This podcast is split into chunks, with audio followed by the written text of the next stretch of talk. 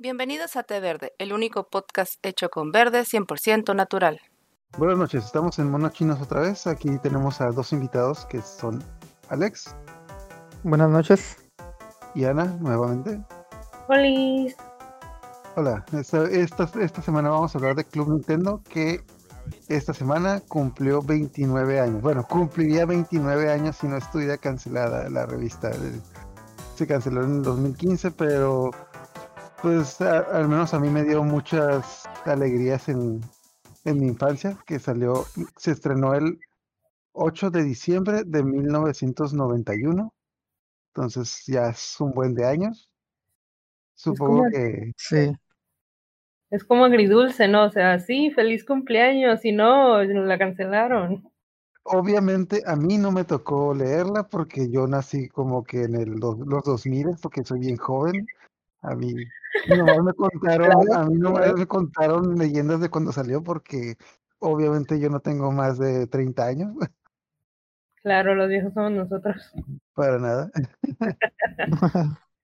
Pero bueno, o sea, a grandes rasgos, empezando pues la, el tema, pues Club Nintendo, pues se originó en 1991, curiosamente, pues por el icono de los videojuegos, no solo de Nintendo de México, que es Gus Rodríguez, que no sé si sabían, pero él tenía como que esta idea de, él era uno de los guionistas de Televisa, de hecho hizo muchos guiones para Eugenio Derbez en su primer programa que creo que era de vez en cuando.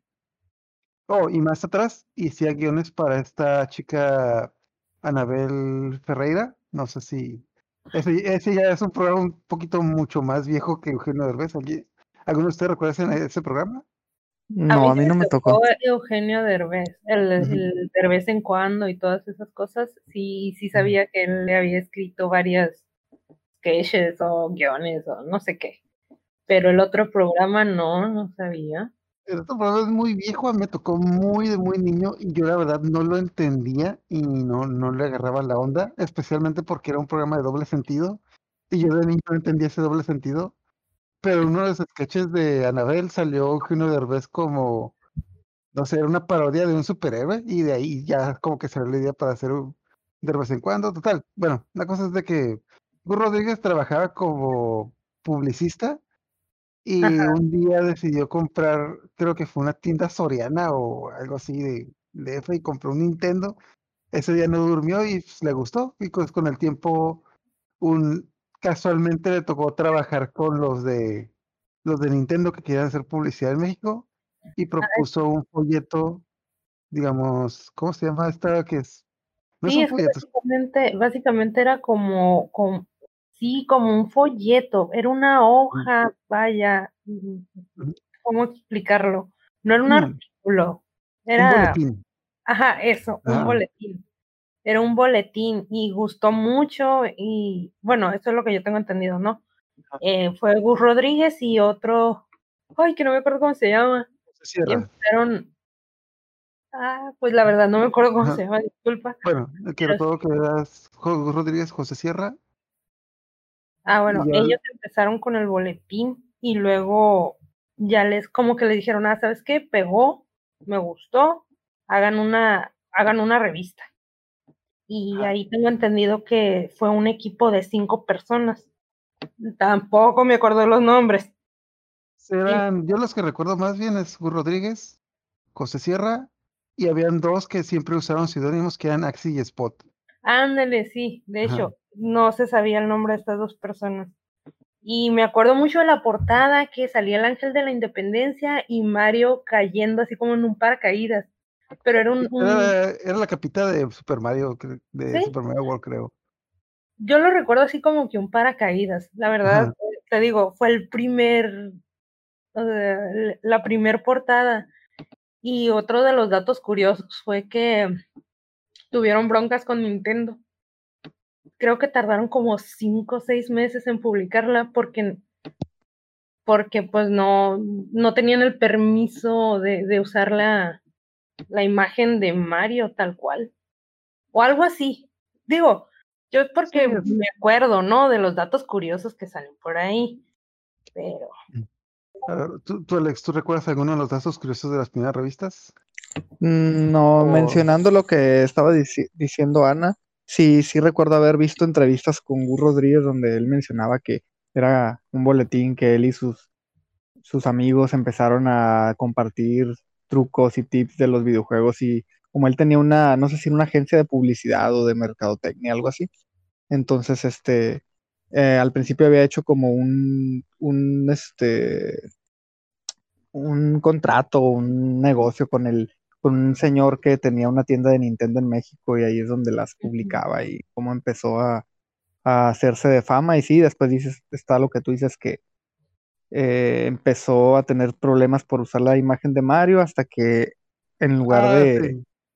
Ajá, eh, en lugar de, ya, ya después de ahí, ya la historia sí la vamos contando, ¿no? Pero, pero así es, a, a, grandes rasgos, esos son los detalles que se me vienen a la mente.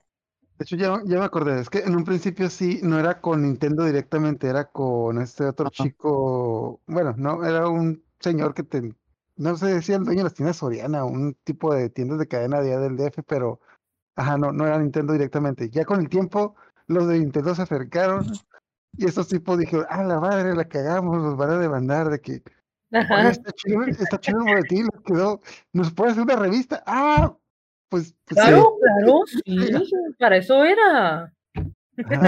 era un borrador acá. Ah, de hecho también algo que yo encontré en las entrevistas es de que, digamos que hicieron como que un concurso para entre varios agencias de publicidad para ver quién hacía la revista o el boletín. Y también estaba como que en los planes hacer un programa de televisión. Como este chico Gus Rodríguez trabajaba en Televisa, le propuso a los de Televisa el programa, pero los de Televisa dijeron de que, ah, sí, ¿cuánto nos van a pagar los de Nintendo? Y no, no, no, es que así no funciona. Nosotros tenemos que pagar. Pero lo que recuerdo de varias entrevistas es que mencionó que las otras ideas que querían sacar para el programa era, ¿cómo se llama? Ah, hacer concursos de no de mm, tonterías de ah, ok. Entonces, entre ellos es como que tenía un programa de concursos en mente y me acordé mucho que eh, encontré el dato de que una semana antes de que se estrenara la revista Club Nintendo, se estrenó el programa de Intercontrol en Televisa. El programa de Intercontrol era el primer programa de videojuegos de México que no hablaba de videojuegos, o sea, el programa era un programa de concursos, era un programa de concursos donde los niños se vestían tipo Mario y Luigi, de hecho también como que Wario y Waluigi y hacían como que concursos bien raros de, ¿cómo se llama? Eh, como que les tiraban como que, tenían como que estos tableros para hacer Tetris y les tiraban piezas de Tetris, las tenían que acomodar y vi varios programas y como que nunca, nunca armaban ni más, línea. ¿no? Ah, pues para ahí, para eso como, como con niños, y aparte el programa está bien editado porque muchas de las pruebas ni siquiera en el mismo lugar simplemente los niños como que tenían que, había una prueba que tenían que esquivar cosas, se metió una puerta y salían y ya estaban como que en un parque acuático y es como, oye, oye obviamente ese parque acuático no estaba en el estudio, es como que estaba bien editado el programa. Y, la magia de también se notaba que las tipas que dijeron el programa no sabían nada de videojuegos. Ay, la comprendo, yo también soy mala para esto. Ay, no.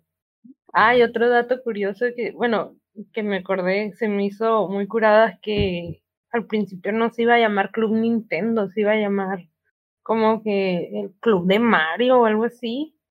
Y tenían como cinco opciones, ¿no? Entre ellas el Club Nintendo. Ajá, Nintendo, Manía también tenía. Nintendo Manía. Y luego algo así. Eh, Esto suena bien para un programa. Hmm. Sí pega, sí pega. Te digo que eran como cinco nombres así, como de que el club de Mario, el Nintendo Manía, o no me acuerdo qué otros nombres, ¿no? Pero al final dijeron, no, pues mejor le cambiamos el nombre a el Club de Nintendo. No, son muchas palabras, déjale en Club Nintendo. Sí, el de. ¿Alguno de ustedes recuerda la primera revista que compraron de Club Nintendo o la primera que vieron, leyeron o algo así? Yo sí. Yo me acuerdo exactamente, exactamente la revista, la portada, el año, casi todo me acuerdo. lo que yo no sabía de la existencia de esta revista, yo nada más jugaba Super Nintendo, recuerdo era la, consola de ese momento y yo rentaba las, los juegos en un videoclub porque me quedaba muy cerca de mi casa y pues no se me hacía viable aparte pues comprar algo que nomás iba a jugar y pasar y ya, ¿no? Porque los, me acuerdo que los juegos que no eran de temática RPG y así eran muy, pues, muy rápidos, ¿no? En Super Nintendo. Entonces yo eh, y un vecino eh, nos prestábamos también los juegos. Entonces recuerdo que un día él me dijo, oye, te voy a prestar una revista que compré donde vienen trucos y bla, bla, bla, ¿no? Y entonces fui a su casa y recuerdo que fui en la noche. Íbamos mi hermano y yo. Íbamos, íbamos como a eso de las 8 o 9 de la noche a su casa y me la prestó y era como en el año 1994. Y venía, la portada era una portada de La Bella y la Bestia, o sea, imagínate, porque era un videojuego de Super Nintendo de La Bella y la Bestia y cuando yo vi la revista, la portada dije, se me quedó bien grabado, porque dije, ¿esto qué tiene que ver con Nintendo? O sea, decían Club Nintendo y la portada así gigante, La Bella y la Bestia, y así como, ¿esto qué? Pero ya, pues... Disney. ajá, estaba entretenido porque a pesar de que eran juegos que a lo mejor nunca iba a jugar o no, sé, o que... Pero estaba, estaba la, la, redacción y todo estaba, estaba bien y yo era un niño como de 7, 8 años, yo recuerdo en ese entonces. Entonces, este, esa fue, se me quedó bien grabado, esa, esa, esa portada. Sí, fue la primera vez que yo vi y que me enteré de la revista. Yo rara vez compraba las revistas en un principio, sabía que existían. De hecho, yo recuerdo que la revista la anunciaron en un principio en Televisa y salió un programa donde estaba un chico jugando Mortal Kombat y no podía derrotar a Sub-Zero. El típico de que usted usa Scorpion y no podía derrotar a Sub-Zero. Y decía de que, ah, no puedo derrotar a Sub-Zero. Y llega otro, llega un niño como de 10 años y dice, ah, tienes que leer el Club Nintendo. Y se pone a leerla y ya derrota a Sub-Zero. Es como que, ah, mira, una revista que habla de videojuegos. Lástima que no tengo Super Nintendo. Yo nomás tenía Nintendo en ese entonces. Yo la empecé a comprar cuando me compré el Nintendo 64. Y también yo recuerdo que la primera revista que compré fue. De hecho, ahorita tengo que era el año 6, número 5. O sea, 6 años pasaron para que yo me comprara una revista. Bueno, también. Es que, cuando eres niño, ah, pues no tienes el dinero suficiente para comprar todas las revistas que tú quieres. De hecho, yo rara vez compraba, de hecho, rara vez compraba revistas. De hecho, también cuando un rato que me engañé con Conexión Manga era el típico de que cuando tenías dinero, no está la revista, y cuando está la revista no tenías dinero. Y alguien más te la ganaba y ya, ya ahí se fue. Ah, bueno, lo que a mí me tocó era porque um, hacía grandes rasgos, ¿no? Como no, nunca fui muy buena para los videojuegos, no eran como que mi fuerte, entonces no me llamaba tanto la atención pero mi hermano sí, mi hermano es menor que yo, un poquito, dos años tal vez. Y él sí se engranó mucho con el 64. Entonces, me acuerdo que varias veces ah, no la llegó a comprar, pero de algún modo le llegaba, ¿no? De que algún amiguito o un primo o algo así. Y me acuerdo que una vez fuimos a, no quiero hacer el comercial, pero esta tienda, esta cadena muy famosa mexicana de Carlos Slim, y ahí estaban todas las revistas, ¿no? Y, me acuerdo haber visto, yo creo que fueron todo, toda una sección en la pared de así de Club Nintendo. Y me acuerdo de las, de las las portadas del Smash, me acuerdo una de Legend of Zelda, y, y así, varias de, de, este tipo, ¿no? De las icónicas de peleas, de Donkey Kong y así. Okay. Lo que yo recuerdo también el típico que te pasaba, bueno, cuando ya tenía mi consola, lo típico que me pasaba es de que cuando salió una revista, cuando tú tenías un juego y comprabas una revista, casi nunca, y cada vez venían trucos de ese juego. Y cuando venía la, cuando salía la revista, que ocupabas, pues no la puedas comprar, o alguien te la ganaba, etc. ¿verdad? De hecho, a mí me pasó mucho en la escuela que yo tenía una revista y un amigo tenía el juego del que daban trucos en esa revista y siempre me, siempre me dijeron que se la prestara, y, pero yo, pues, no, pues estarás del diablo, luego no te regresas.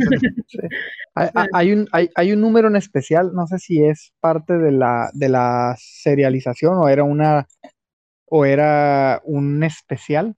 Ya ves que sacaban números especiales que no eran parte de la serialización de 12 revistas al año, sino que era como, como algo, algo aparte, ¿no? Recuerdo que sacaron una edición donde era, era edición enciclopedia, se llamaba. Sí, yo lo y que tengo. venía, venía por orden alfabético. Ajá. Todos los trucos por orden alfabético y nada más en puro texto. Ah, Entonces, sí. sí, sí, sí recuerdo esa. Esa, esa me, me- la tengo muy, muy en mi memoria porque sí me sirvió mucho esa revista, recuerdo. ¿Sí, la- sí la llegaste a comprar? Sí la compré, ajá. De Sí. hecho, yo la tengo, me acuerdo que yo la compré cuando estaba en Nintendo 64. Venían muy pocos trucos de Nintendo 64, pero venían muchos trucos de Super Nintendo. Ya con el tiempo, pues, lo, lo que me sirvió más eran los trucos de Super Nintendo, porque ya en esos tiempos, pues, estaban lo, tanto lo que daban los emuladores. Pero tristemente me di cuenta que algunos de esos trucos, por errores, digamos, ortográficos, como que algunos no estaban bien. Y hasta la 500 un amigo de repente pues, intentaba un truco y no me salía. Y hasta la 500 un amigo me dijo, no, es que aquí se equivocaron y debía de ser B en lugar de A. Ah, genial. Claro.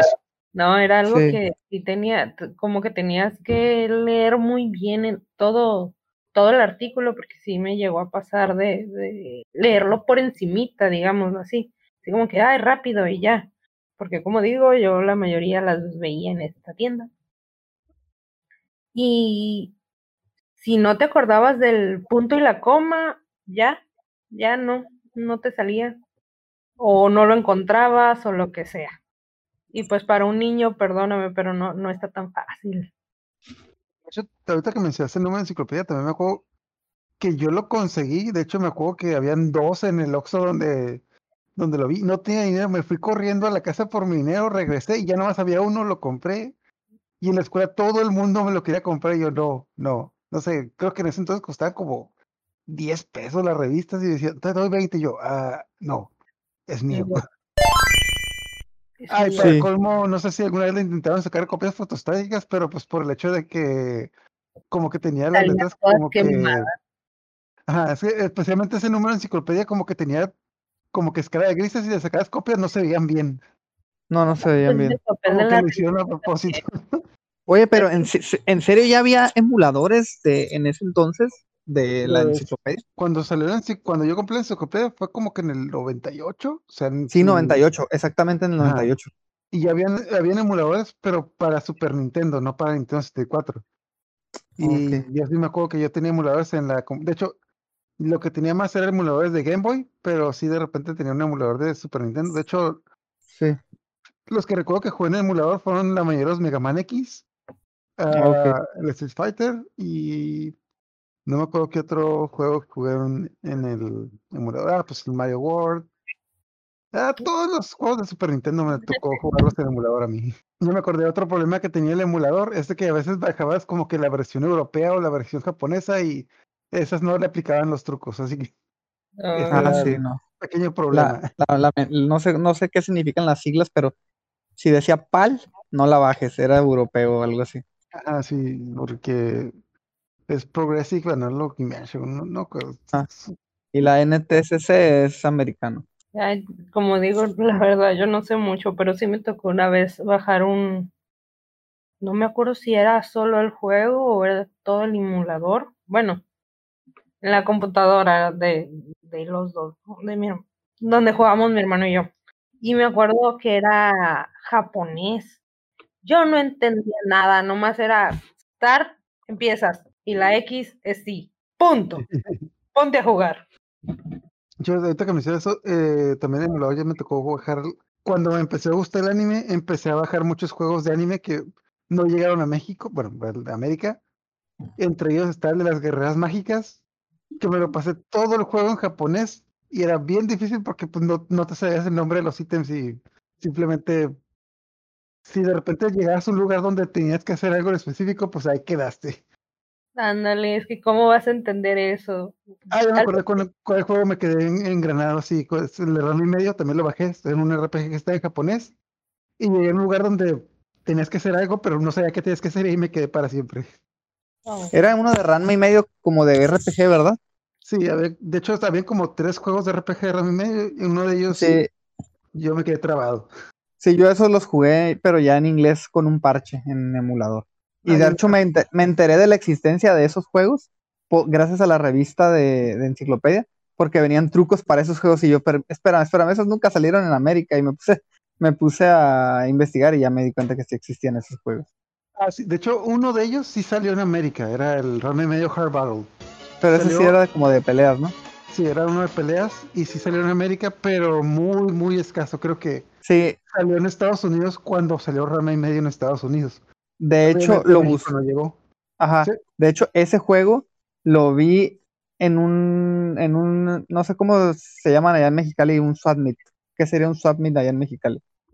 Un tianguis. Un tianguis, ¿no? Pero es como en un, donde hay locales, así como ya establecidos, no en la calle, como, no, como un tipo sobre ruedas, ¿no? Entonces fui, fui a un lugar de estos, como un mercado, como un tianguis, y miré que vendían el de Ranma y medio, el de Hard Battle, el Super Nintendo, pero abierto, ¿no? El puro cassette. Y decía 2.50 y tenía otros, otros cero. Entonces yo dije, nada, este juego ha de valer pues 250 pesos, ¿no? Pues eran de Super Nintendo en ese entonces, pues yo creo que ya estábamos en la era del GameCube. Y le pregunté al señor, no, pues me quiero este juego. Y me dijo, son 2500. Y yo, ¿qué? ¿Un juego de Super Nintendo? ¿2500? Dijo, sí, es que este juego salió muy, salieron muy pocos en, a la venta y fue como una O sea, producción muy escasa.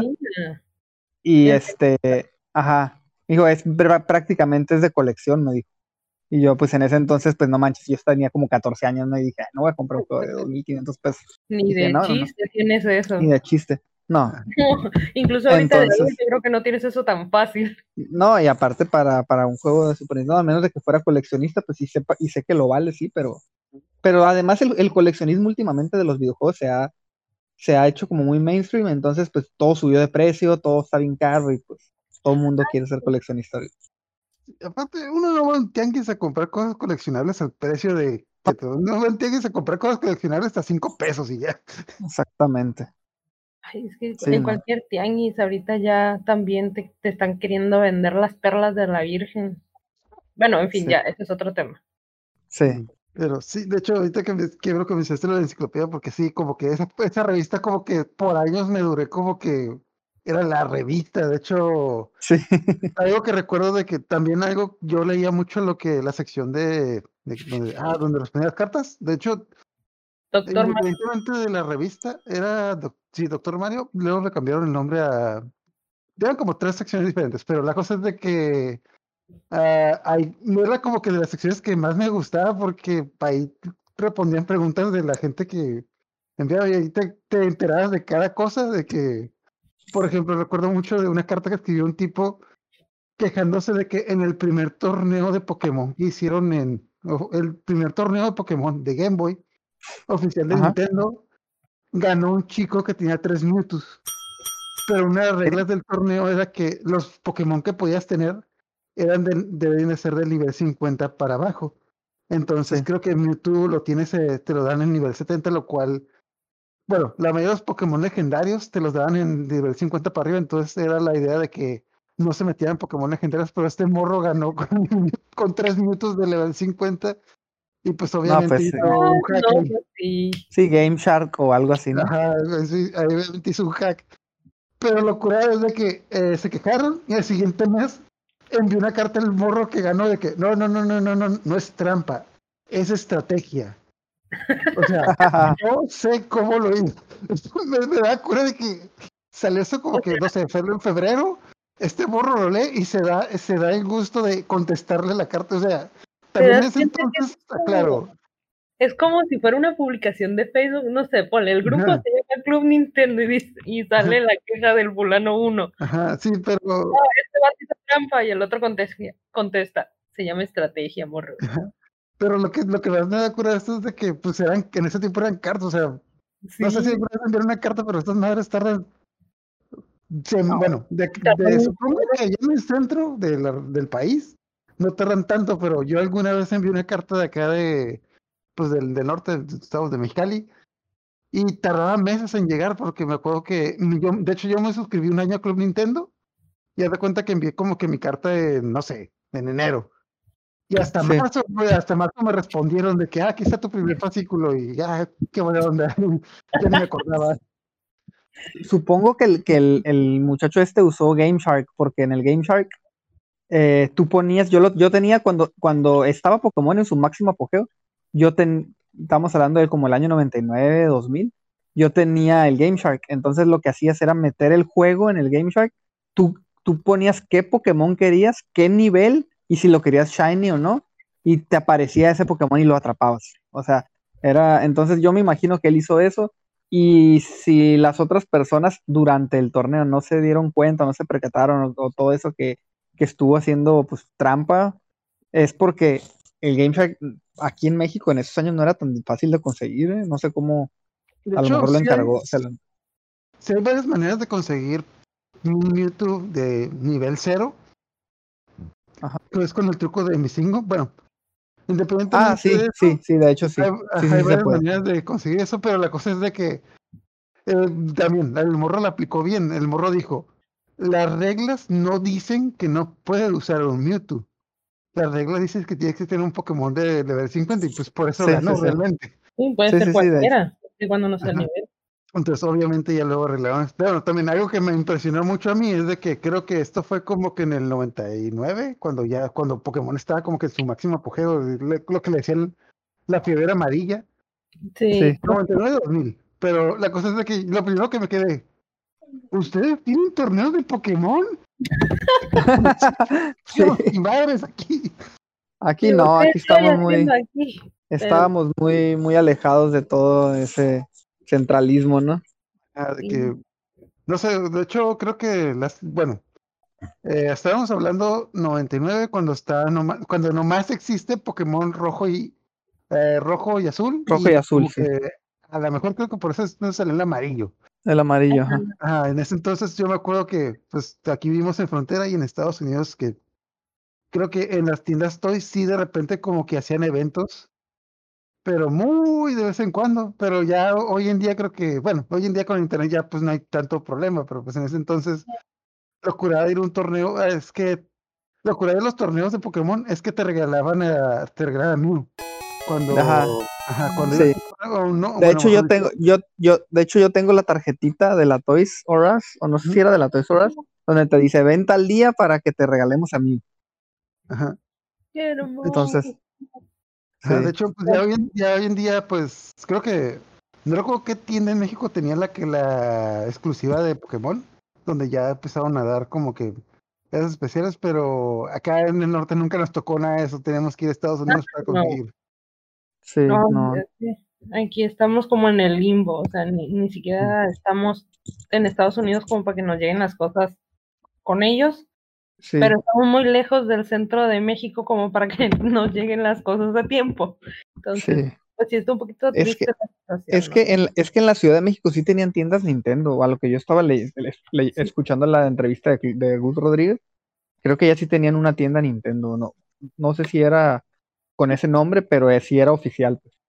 Bueno, es- de hecho, yo recuerdo también que en la revista promocionaban mucho un lugar donde, un lugar donde te, te arreglaban tus consolas oficiales, que se llamaba el taller de Luigi, y te daban así que si tu consola se descompuso, tú la podías mandar por correo ahí, te la arreglaban y te la regresaban. Ajá, Entonces, está, o- bueno, obviamente te cobraban, no, no era gratis, o sea, no- claro, no, era, no era, no era, no era caridad. no era como hoy en día de que era la garantía, era de que si te descompuso, te, ahí te la arreglan. Ah, y abajo en las, en- te decía con estas chiquitas, no se, cons- no qué, qué palabras eran, pero que porque no se arreglan consolas hackeadas.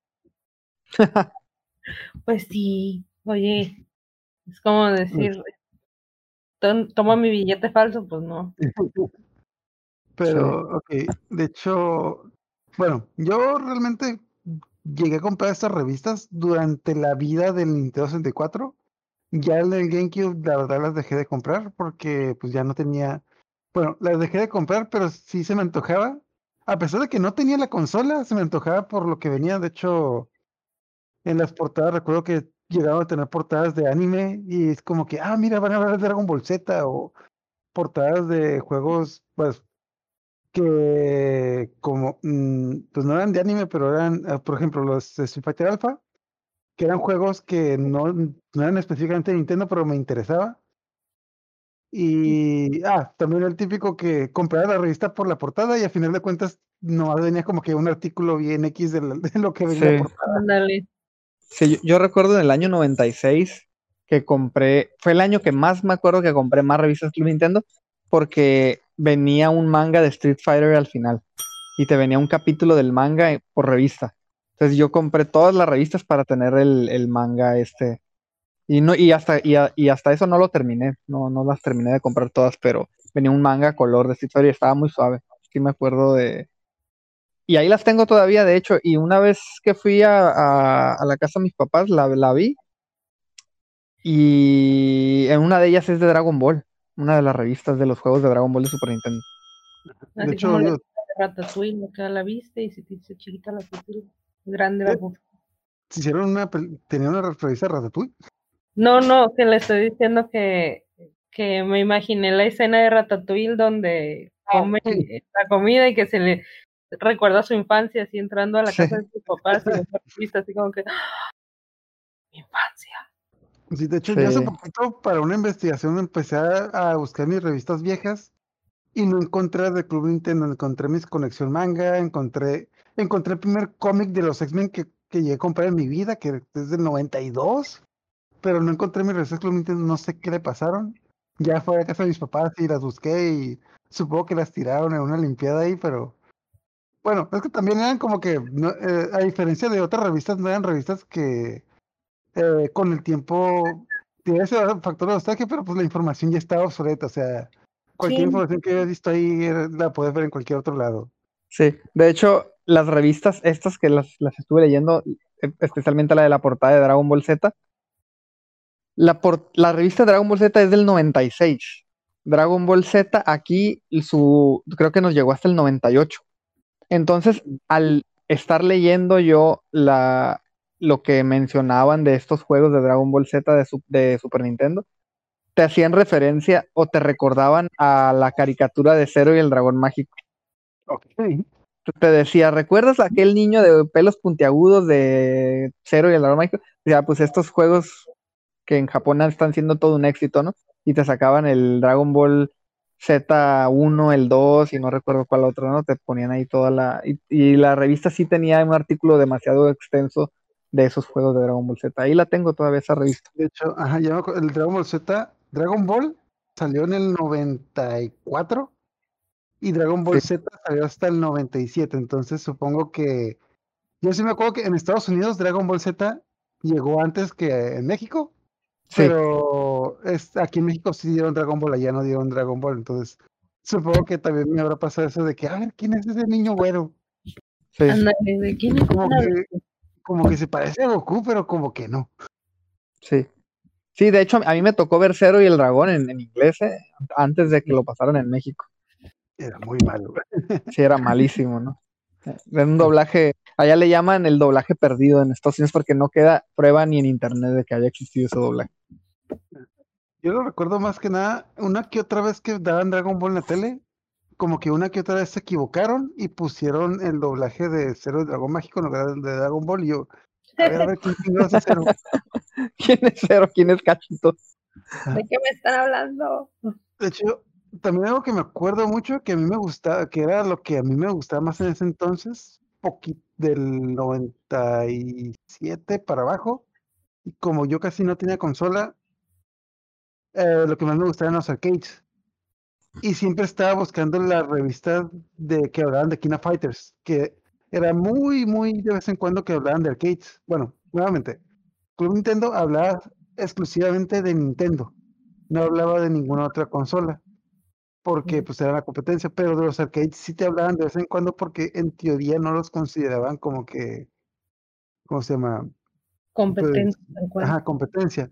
Y de repente venían como que información de los arcades y yo me acuerdo que llegué a leer cosas de Darkstalkers cuando, del Darkstalkers 3, cuando todavía no salía, del King of Fighters 98 cuando todavía no salía y de hecho nomás eran las fotos del, de aquí en Fighters 98 y la descripción era como que la descripción de lo que aparecía en las fotos, o sea, también ellos decían de que, ah, vimos el King of Fighters 98. No sabemos de qué trata, pero aquí están las fotos y creo que te, lo máximo que te venían los equipos que iban a venir. Oh, por Dios, entonces voy a saber qué le pasó a Yori. Ah, no, este no tiene historia. Maldita sea. Ah, bueno, yo soy de más de GameCube, fue creo que fue la consola que más jugué, porque insisto, soy muy mala y no fue muy fuerte, así que no me llamó mucho la atención. Entonces las, las revistas que me llamaban más la atención pues ya eran, digamos, después del 2000. Y me acuerdo una que decía como en letras amarillas, algo así como que reporte especial o artículo especial o algo así. Creo que salía Link. Y lo que más me llamó la atención es que tenían un, un artículo, una pequeña sección donde hablaban de Harry Potter. Y ahí fue cuando yo me quedé, ah, caray, esto me interesa.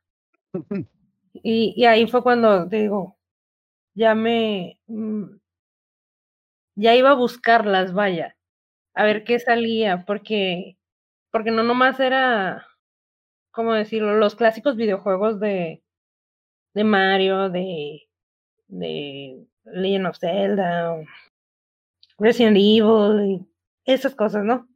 Creo que sí era Resident Evil, no. Bueno, ya no sé, te digo. Serían varios Resident Evil serían para Nintendo. Ay, te digo, yo me confundo mucho, perdón si en alguna de esas meto la pata pero sí, este, me acuerdo mucho que en esa revista, creo, no me acuerdo si hablaban del 2004 o salió en el 2004 o 5. Pero el punto ah, era que salía esta, esta pequeña sección de Harry Potter y pues, ajá, yo también soy fan, así que me llamó mucho la atención. Y, y ya, de ahí empecé a buscarlas un poquito más. Igual nunca las compré, digamos, con mi propio dinero, pero, ajá, porque pues estaba chamaca, yo todavía no tenía trabajo, bla, bla, bla. El típico que ibas a la tienda, las leías, cuando no te estaba viendo el de, la, caja. Okay, o ya ves que, que, los estantes están bien altos y te quedan así como que arriba, entonces te sentabas abajo y empezabas a leer, ¿no? Acá, ok, a ver, Ok, ya me lo aprendí, vámonos.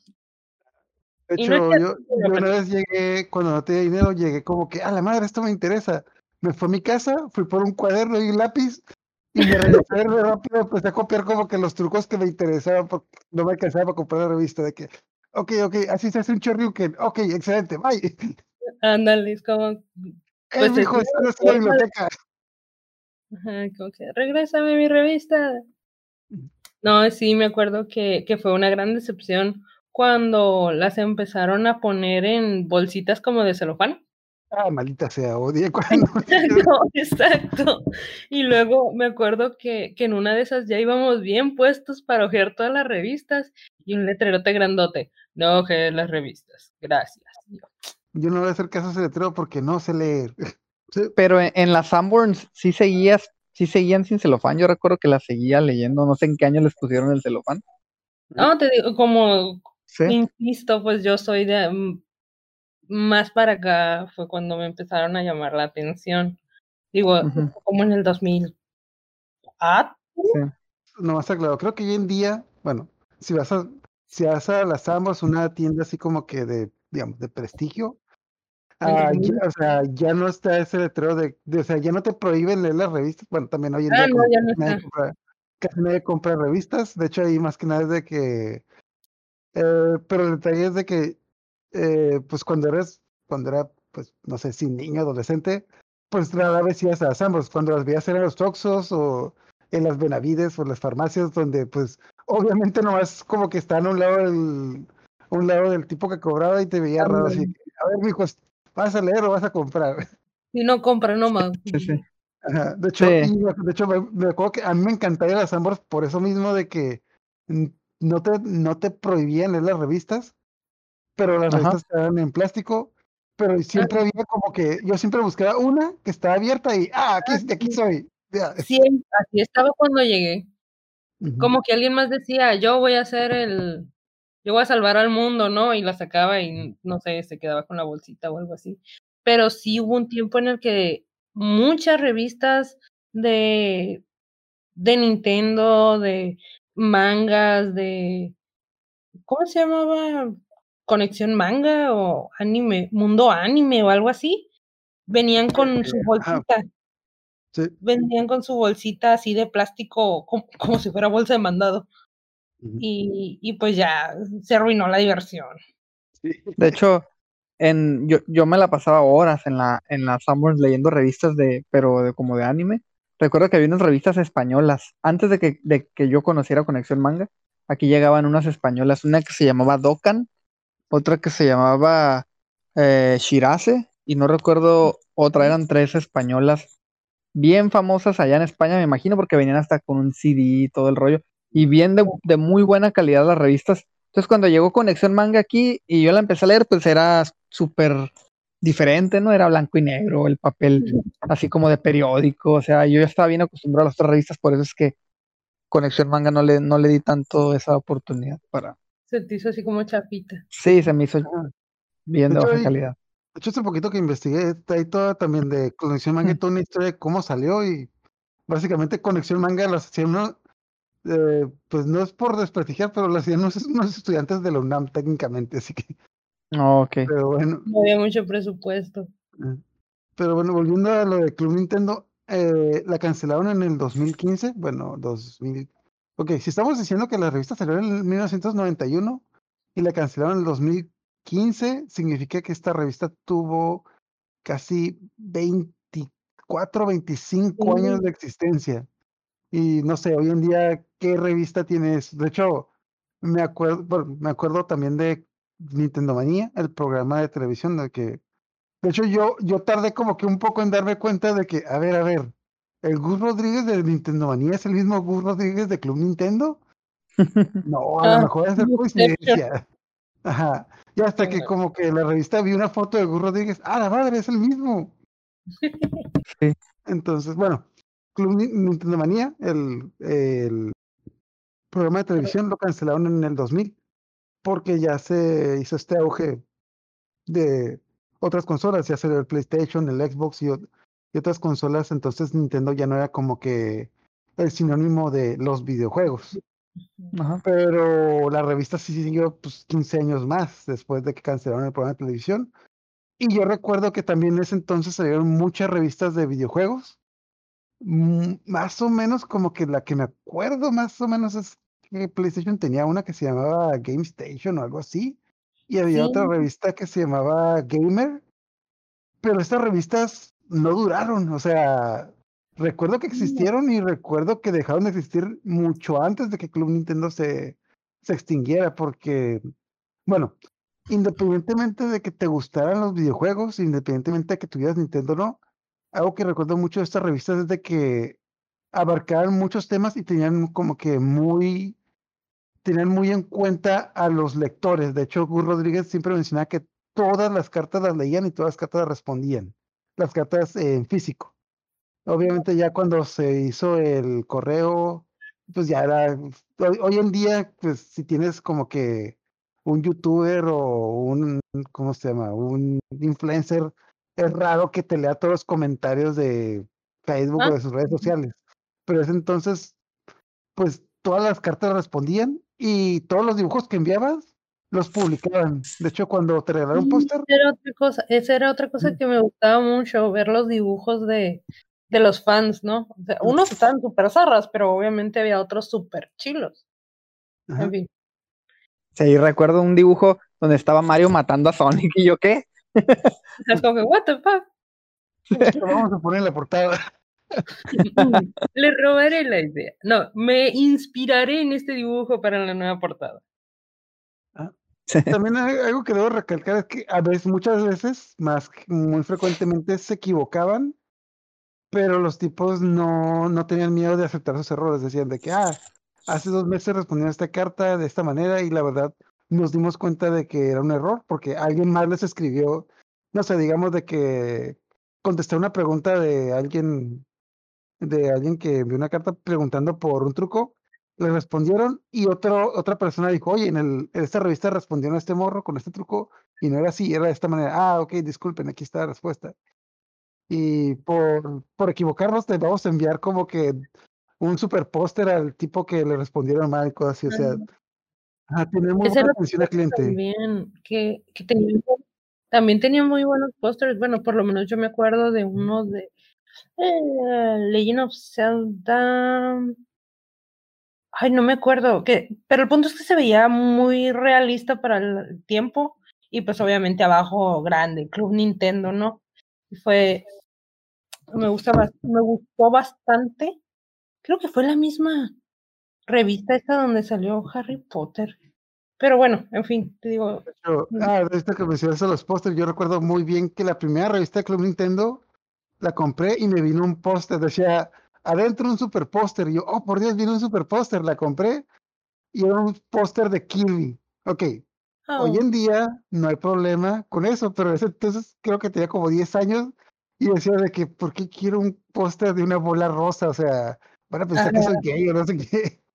eso es de niñas. Eso es de niñas. Y hasta, la- que hasta que me tocó jugar un juego de Kirby, de que, ah, por Dios, esta cosa está chile. ¿Dónde dejé ese póster? Lo quiero de vuelta. No, pero pues también ahorita ya, pues la verdad no se usa esto de los pósters, más bien como serían como los wallpapers de la computadora. De hecho, ahorita que mencionas eso, yo cada vez que voy a Comic Con regreso con 20 pósters y ahí están en un cajón, ahí están. Nunca los he puesto en la pared, pero ahí están. Y no sé qué hacer con ellos. Sí, los regalo, normalmente los regalo, los pongo en un cajón y ya. Y vais. Ajá. Pero bueno, ¿ustedes recuerdan alguna otra re- una revista aparte de Club Nintendo que también habla de videojuegos? Ah, aparte de las que mencioné, no sé.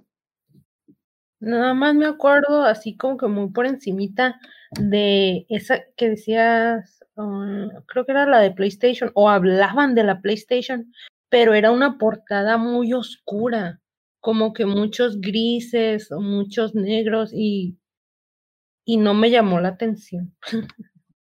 Digo, para lo mucho que me llamó la atención, ¿verdad? Sí, de hecho, por los 2000, 2002, 2000, de- bueno, cuando estaba, cuando estaba el PlayStation 2, el GameCube, hubo un boom de revistas de videojuegos aquí en, bueno, aquí en México. Sí, Y la Atomics, por ejemplo. Ah, sí, de hecho, es con esa y recuerdo otras que las llegaba a comprar y es como que, ¿qué pedo? O sea, no, no, no, no venía que, casi nada de información. Venían muchas imágenes, pero es como que yo, pues, yo para qué Como que las sacaron más para publicitar a las otras, Ajá, otras pero consolas, ¿no? no sé, no, no tenían como que esa chispa de que la re- de, de hecho, inclusive recuerdo que una revista que tenía tenía un cursos de programación, o sea, y en el no, en los noventas, o sea, 98 ya te decían cursos, bueno, desde ese tiempo era cursos de programación, pero realmente era cómo, cómo leer el código HTML para hacer tus páginas de internet. Que pues hoy en día en cualquier, en cualquier foro de internet lo buscas, pero pues estamos hablando que en el 98 ya te dan clases para hacer tu página de internet en la revista. Sí. No creo que eso haya sido como que muy, muy llamativo para, para la mayor parte del público. No, yo en el 98. Es interesante, ¿no? Cuando compré esa revista de como 10 años y la guardé ahí en un cajón y como 3 años después me acordé de que, ay, HTML, ay, tengo la revista de Club Nintendo, ay, así funciona. Oh, pues no sé, digo. um, Ah, otra de las cosas es que como que al principio pensaron la revista para niños y decían así como que amiguitos o jóvenes jugadores o así, y la gente como que dijo, hey, pues la mayoría ya tenemos como que películas en la video, ¿no? Y les mandaron la queja y se quedaron como que, ah, bueno, pues vamos a cambiarla. Y ya, Pues,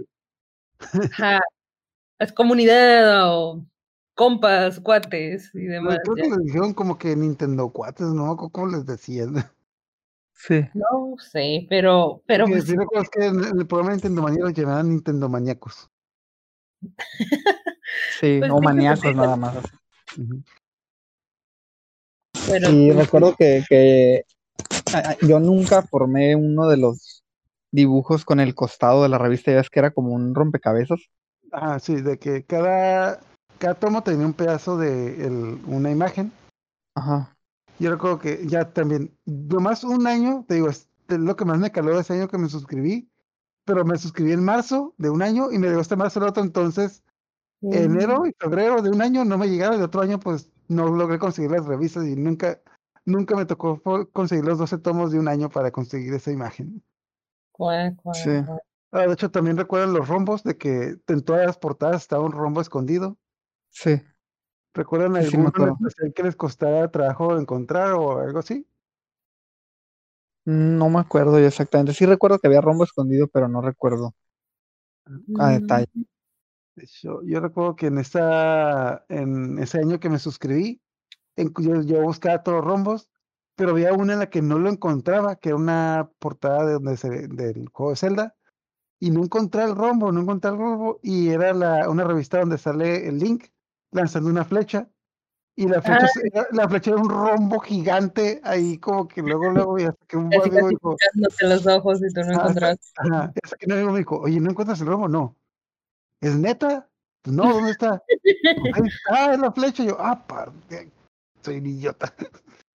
Es como que, ah, mm, olvida eso. Ah, también algo que hay que recalcar es de que, nuevamente, en los noventas, la mayoría de las revistas, bueno, pues la mayoría de las portadas eran hechas a mano en papel, ¿cómo se llama? Creo que era papel celofán, pero con, con aerógrafo, en papel celofán. Entonces, pues los tipos también tenían un, pues también tenían un buen arte. También las imágenes que tenían de los juegos eran fotografías que le tomaban a la televisión, porque también en este, en, hoy en día, pues, hoy, pues, hoy en día te metes a Twitch y haces un streaming de un juego, pero en ese entonces, si tú querías mostrar un truco o mostrar una imagen impresa de un videojuego, Uy, tenías no. que grabarlo, ponerle pause y tenías que tener una muy buena televisión, una muy buena videocasetera, porque en ese entonces no eran DVDs, eran videocassettes.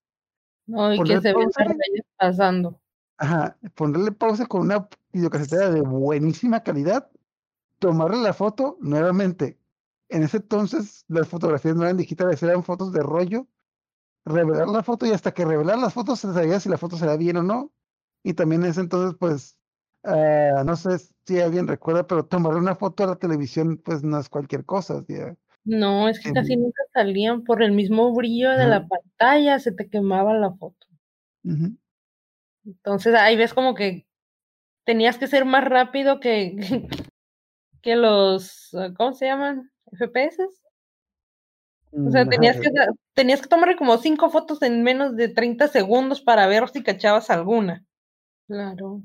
De hecho, sí, como, bueno, yo me supe muchos datos curiosos porque, pues, cuando, cuando falleció Gus Rodríguez me puse a, a ver así los datos curiosos, ¿no? De Nintendo Manía y de Club Nintendo. Y una cosa que me sorprendió mucho es que incluso dibujos referentes a los videojuegos, ellos los calcaban, los hacían a mano, pues. O sea, ellos, ellos sí querían su revista, no se andaban con tontadas. Le metían amor a esa cosa. Sí, de, de hecho, te digo, se eligieron muchas revistas de videojuegos. No recuerdo ninguna que haya tenido tanto impacto como Club Nintendo. No, no, ni la habrá, yo creo. Para nada. Ajá, o sea, y sí había, nuevamente, habían unas de, pues cuando salió el Xbox, era el PlayStation, pues sobrevivió la revista, o sea, yo, yo recuerdo- yo la dejé de leer como en el 2001, 2002, y todavía Sí. hasta los- la- cuando salió Smash Bros. para Wii U, mi sobrino, que de como 8 años, la, la llevó a comprar, y yo, a la madre, esta cosa todavía existe, y de hecho, casualmente creo que fue el último tomo que sacaron, o el penúltimo tomo, y es como que, ah, lo hubiera comprado, nomás por Sí. la nostalgia. De hecho, la, la última que yo recuerdo haber comprado, revista Club Nintendo, es la del décimo aniversario. La de donde está en la portada de Smash Brothers Melee. Oh, Es la última que recuerdo haber comprado, décimo aniversario. Y, la, y ya que me puse a investigar todas las portadas, yo recuerdo que las portadas donde ya no está el logo de Nintendo blanco con rojo, sino que ya están en letras blancas, que nada más dice Club Nintendo Letras Blancas, esas ya no recuerdo nada. O sea, ya ese, esas como que de mi memoria ya no, no se acuerdan. O no sé si las dejé de ver o qué. Yo se las llegué a ver en la tienda, pero pues ya no, ya no era como que mi interés particular. De hecho, bueno, es que ya con mi interés particular en los videojuegos duró como que hasta el 2003. A partir de ahí mi hobby pasó como que le da más preferencia al anime y empecé a comprar más revistas de anime. Y hasta hace poco como que, bueno, relativamente poco, cuando salió el Wii U, a la madre ya se pasaron ocho años. eh, hace poco, como ocho años, tomé mi hobby por los videojuegos. Y dije, de que, ah, Nintendo todavía existe. Ay, cosa curiosa, todo el mundo, todo el mundo se rió de mí cuando me compré un Wii U, de que esa madre para qué, esa madre que sirve, sé, bla, bla. Pero todas esas personas que se rieron de mí estaban en mi casa cuando salió el nuevo Smash Brothers, de que se arman las retas. Sí. Que decían que. Ah, sí, de hecho. Disculpa, pero es que esa madre para qué. Sí, de hecho, para mí el, el, máximo apogeo de la revista fue la transición entre Super Nintendo y 64. Esa, esa, esa época donde todavía te venían eh, reseñas y trucos de ambas consolas, para mí fue como que la época dorada de la revista y que, la que en la que recuerdo haber comprado más tomos y haberla leído más. Sí, sí, yo también, de hecho, sí. estamos hablando como que del 96 al 98. 96 al 98, sí. Todavía en el 2000 con Pokémon, todavía más o menos, recuerdo. Sí, con la fiebre amarilla. Ajá. ah, bueno, también. Hoy en día como que siento como que nadie pela Pokémon tanto como antes, pero en el 99, 2000, todo el mundo hablaba de Pokémon. Todo el mundo hablaba de Pokémon. De hecho, hasta en la tele te pasaron los comerciales de Pokémon. De los, tanto de los videojuegos como del anime. Sí, tazos, este, todo era Pokémon en ese entonces. Ajá. Yo, la, ¿Cómo se llama El Game Boy Color pegó por Pokémon. O sea, el, ah, Game Boy Color pegó. Me acuerdo que sacaron una, un artículo, digo, no me acuerdo exactamente qué año, pero específicamente de Game Boy Color. Y me acuerdo porque a nosotros nos gustaba mucho y a veces nos peleábamos por el Game Boy porque, ajá, nomás había uno. y después de un rato ya nos compraron uno a, a mi hermano y otro a mí.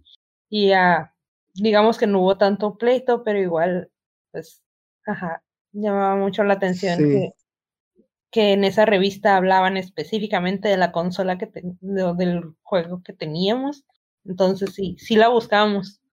Y ya vi, costaba 12 pesos. 12 pesos.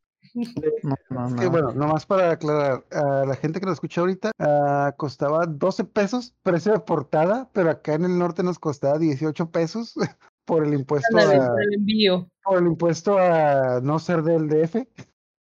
Simplemente por eso. Estamos hablando que en el 98 costaba 12 pesos, pero 12 pesos de aquel entonces, si el dólar estaba a 8, hoy en día sería, yo lo calculo que serían como que 30, 40 pesos por la revista. sí, por bueno, yo porque me acuerdo, digo, yo soy, creo que soy la más chiquita de aquí, ¿verdad? pero sí me acuerdo que ya para las últimas costaba como 35 pesos o algo ah, así. Es que básicamente es el mismo valor, pero pues la, la evaluación de la moneda y 35 pesos, yo hoy en día sí los pago, pero pues hoy en día tengo trabajo, pero en ese entonces es como que en ese tiempo 12 pesos es como que a la semana me daban 15, pues esa semana no comía. El domingo recibía unos 10 y luego si sacaba la basura me daban 5 y pues Ajá. entonces, ahorita ya se nos está acabando el tiempo, entonces ya para terminar, ¿algún último comentario que quieran hacer antes de cerrar? Sí, que la revista de Club Nintendo hacían muchos spoilers, eso sí me acuerdo, porque apenas acababan de salir la versión amarilla de Pokémon y había una revista especial dedicada 100% a Pokémon eh, dorado y plateado. O sea, ah. todos y salían aquí y, yo recuerdo que yo la compré y eso hizo como que más mis ansias porque salieran esos juegos cuando todavía ni siquiera terminaba de disfrutar la, la versión amarilla. Pues yo como, como he estado diciendo durante todo el video, nunca fui muy, mm, muy apegada, muy fan, pudiéramos decir, pero de todos modos me gustaba ver la revista por, por los artículos especiales, porque muchas veces no solo hablaban de los videojuegos, digamos, icónicos de Nintendo, o sea, hablaban de otros que puede que nunca fueras a ver en tu vida, pero estaban interesantes, pues. Y también, obviamente, los dibujos, el arte, el ver las fotos de, de, los videojuegos, siempre te siempre llamaba la atención. Sí, sí, cuando yo la leía sentía como si fueran amigos platicando de videojuegos. Ándale, te lo hacían a mí. A veces sí. te digo, especialmente a mí me gusta la sección que más leía, aunque no, aunque no me interesaba lo que trataba la revista, yo siempre leía la, la sección de car del correo donde le cambiaban varias veces el nombre, pero donde respondían preguntas, porque también muchas de esas preguntas yo me las hacía. Y, y de repente te encontrabas con una joyita como, yo recuerdo mucho cuando me encontré con una, cuando recién salió el Nintendo 64, que una de las preguntas que decían de que, oye, el joystick del Nintendo 64 se ve muy frágil, ¿no crees que se va a romper? ¿No crees que se va a romper con el tiempo? Y la respuesta fue, claro que no. El joystick del Nintendo 64 está diseñado especialmente para durar años y años de diversión. No puede ser. Nada más falso que eso. Ah, pero un control de Nintendo 64 creo que te duraba un año, máximo dos, por cuando el joystick ya, ya valía, ya, ya valía. todo aguado. se vencía, se vencía. El cuello la cosa.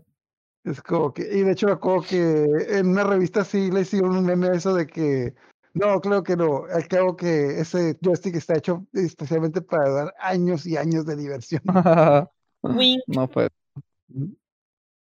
Ok, pues muchas, muchas gracias por acompañarnos. Ya vamos cerrando. Entonces, nomás para recordarles que denos like en, tanto en Facebook como en nuestras redes sociales, en tvrdepodcast.com. Ahí está.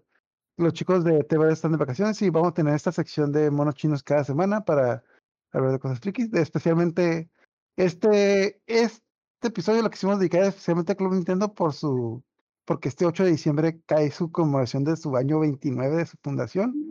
Y adicionalmente, pues, por el desgraciado fallecimiento de Gus Rodríguez este año, de que, pues, la verdad, creo que fue la voz de toda una generación de, que hizo que toda una generación le gustaran los videojuegos en México. De hecho, de hecho, ah, también algo que recuerdo de una de las entrevistas de Gus Rodríguez, es que siempre que él iba a una convención de iba Chiguero Villamoto, Chiguero Villamoto lo saludaba y se acordaba de él. Sí, siempre. Y los guardias decían de que, hey, no se acerque, señor. Ah, pues yo qué, me está saludando. Y siempre me voy a preguntar quién se habrá ganado el control de Nintendo 64 dorado firmado por Shigeru Miyamoto que rifaban en la revista de Club Nintendo. No me acuerdo de que. Ah, no, no me acuerdo qué es lo que tenías que hacer, pero sí me acuerdo cuando anunciaron eso. Creo, ah, ya me acordé. Era para el Star Fox creo que tenías que mandar una foto con tu, eh, tu récord de, de más puntos de Star Fox y el, el ganador se ganaba ese, ese control dorado, pero pues yo era re malo en Star Fox y ni, ni, ni mandé mi récord. No, pues no. Ni, ah, por eso como que me acuerdo yo de que mi hermano era mejor que yo en Star Fox. Y lo ponías a jugar. Ah, no, por, por decir un número. Yo recuerdo que en Star Fox el máximo de puntos que yo llegué a hacer eran 500. Mi hermano, que era mejor que yo, llegó a ser, digamos, 900. Pero el que ganó el club, ya me acordé, el que ganó el control de club de Shigeru Miyamoto sacó 2500 puntos. Yo, what the fuck? no. Pero bueno, entonces vamos cerrando. La próxima semana vamos a, hablar de eh, ¿cómo se llama? Historias de las convenciones. De hecho, ahí es un tema donde los tres somos expertos, de que hemos vivido muchas, muchas cosas en las convenciones. No sé si para eso entonces ya habremos sacado nuestro, nuestro video de Connie Chan con la con nuestra vivencia con la voz de Kakashi Shrek. De... Sí. ten, huevos y tú ven y cállame. Súbete y ven a callarme.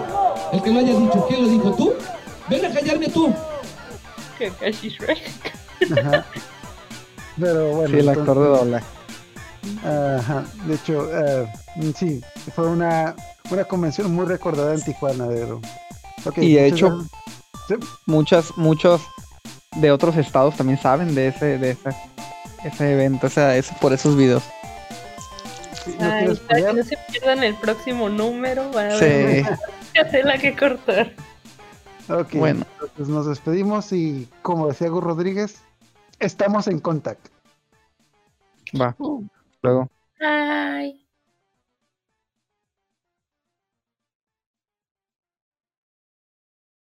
¿Quieres ver que te saco? ¿Quieres ver que te saque? Gracias por estar aquí. Ahí espérame, gracias por estar aquí. Gracias por haber venido. Los amo.